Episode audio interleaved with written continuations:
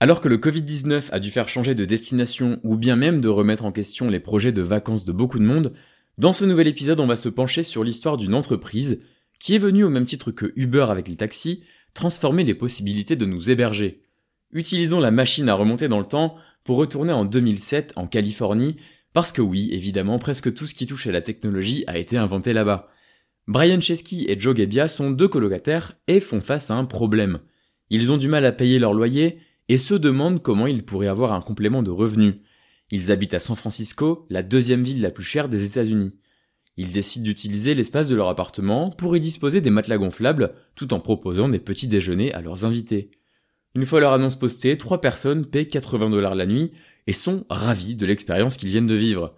Parmi ces occupants se trouve un étudiant de Harvard qui a tellement aimé l'idée qu'il décide de rejoindre le projet.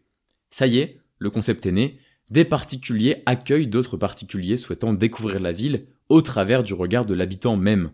Le nom d'Airbnb vient de la contraction de plusieurs mots. Air désigne le type de matelas que les fondateurs ont utilisé pour héberger leurs premiers visiteurs, et le BNB désigne Bed and Breakfast en référence au petit déjeuner. Une autre anecdote particulièrement drôle est le fruit d'une expérience réussie quelques mois plus tard. Pour payer les frais de l'entreprise, Airbnb a fait appel à une idée complètement improbable. Ils ont réalisé deux boîtes de céréales à l'effigie des deux candidats de l'élection américaine de 2008, opposant alors le républicain John McCain et le futur président des États-Unis, Barack Obama. Contre toute attente, le produit est un immense succès, fait des apparitions à la télévision et il leur permet de lever plus de 30 000 dollars en l'espace de 24 heures. Aujourd'hui, Airbnb, c'est une entreprise valorisée 28 milliards de dollars avec plus de 7 millions d'annonces dans 100 000 villes du monde entier.